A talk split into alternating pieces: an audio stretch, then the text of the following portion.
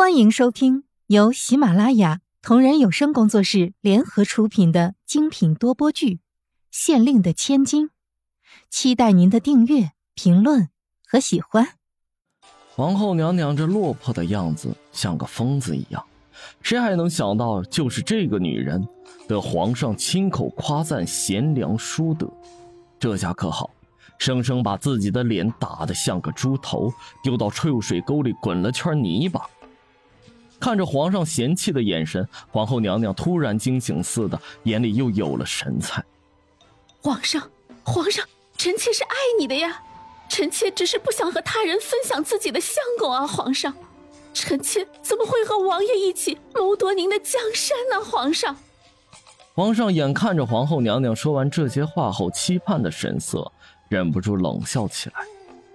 皇后娘娘止不住的点头。你爱的是我带给你的尊贵吧？不是的，不是的，皇上，臣妾是真的爱你的。皇后已经词穷，却还在止不住的辩解。就算我姑且相信你是爱我的，我宁可不要。皇上伸手捏住皇后娘娘的下巴，用力一拖，似是要把皇后娘娘从地上拖起来似的。如果出卖我。帮助我的敌人就是你所谓的爱的话，那请你去爱别人吧。皇上说完这话，随手将已失神的皇后娘娘丢到一边，拿起吴公公地上的手帕，擦了擦刚才捏皇后下巴的三根手指，随后将手帕丢到皇后娘娘的脸上。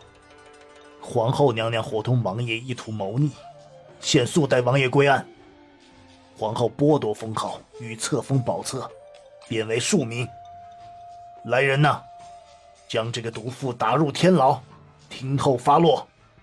发完命令的皇上立刻走出偏殿，脚步匆忙，不想与皇后娘娘再待在一个屋子里。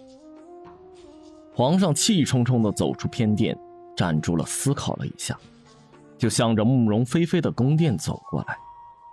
主子，皇上来了，就在门口，并未让小太监通报。天瑶看见了小侍女打的手势之后，悄悄附在慕容菲菲耳边说道：“慕容菲菲了悟的一点头，随后便做出一副伤神的样子，将手肘支撑在案几上，单手抚额道：‘皇上最近不来看我，我都不知道皇上最近身体好不好。’门口偷听的皇上却心里好受了一些，虽然他知道这话水分也多。”但至少不会有性命之忧。太妃这么想念朕，朕怎么会不来呢？皇上哈哈一笑，走了进来，说道：“慕容妃进宫之后，端庄大方，德才兼备，先进贵妃，赐封号德贵妃，着礼部办理。”宫里的太监妃嫔跪了一地，纷纷口称：“皇上万岁万岁万万岁！”贵妃娘娘千岁千岁千千岁，皇上万岁万岁万万岁！贵妃娘娘千岁千岁千千岁！眼看着事后的人都退了出去，皇上这才几步上前握住了慕容菲菲的手，说道：“前些日子朕冷落你了，爱妃莫放在心上。”皇上。臣妾才不是那样的人呢。慕容菲菲仰怒道：“皇上，您是不是有什么烦心的事儿？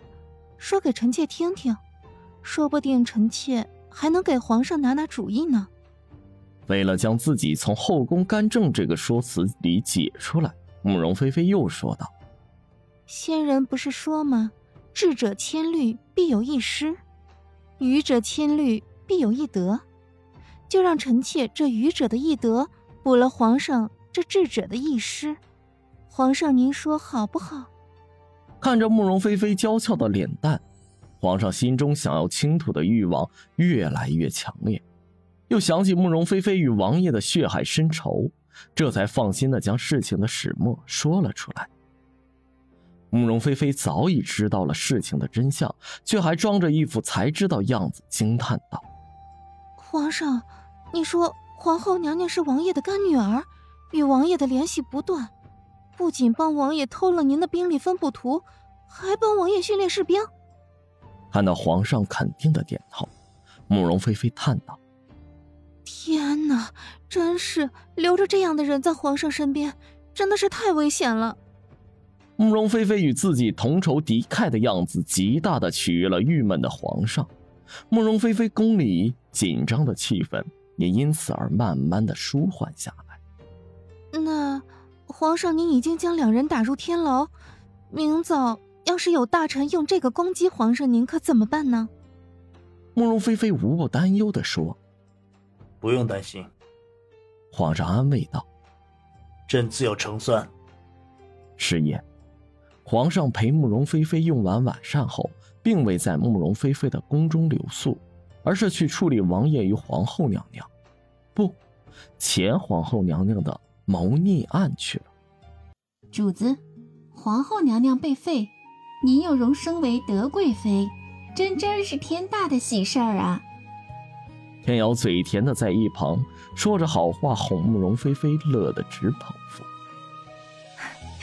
好了好了。就你嘴甜，最会哄我开心。喏，那个羊脂白玉的簪子，还有这个鎏金的臂串，都赏给你了。慕容菲菲被天瑶哄得甚为愉悦。次日早朝，在大臣们还未开口前，皇上就将王爷伙同皇后娘娘谋逆的证据交到了大理寺手上，并着刑部辅助审理，成功堵住了想要反驳的大臣。可还是有那不识相的，借亲情意图给王爷求情，只是被皇上驳回了。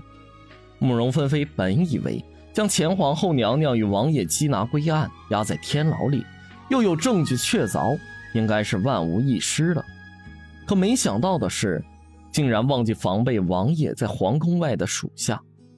皇上怕夜长梦多，于是，在案件有了定论之后，十日午时。便要将王爷斩首示众，将前皇后娘娘勒毙于天牢之中。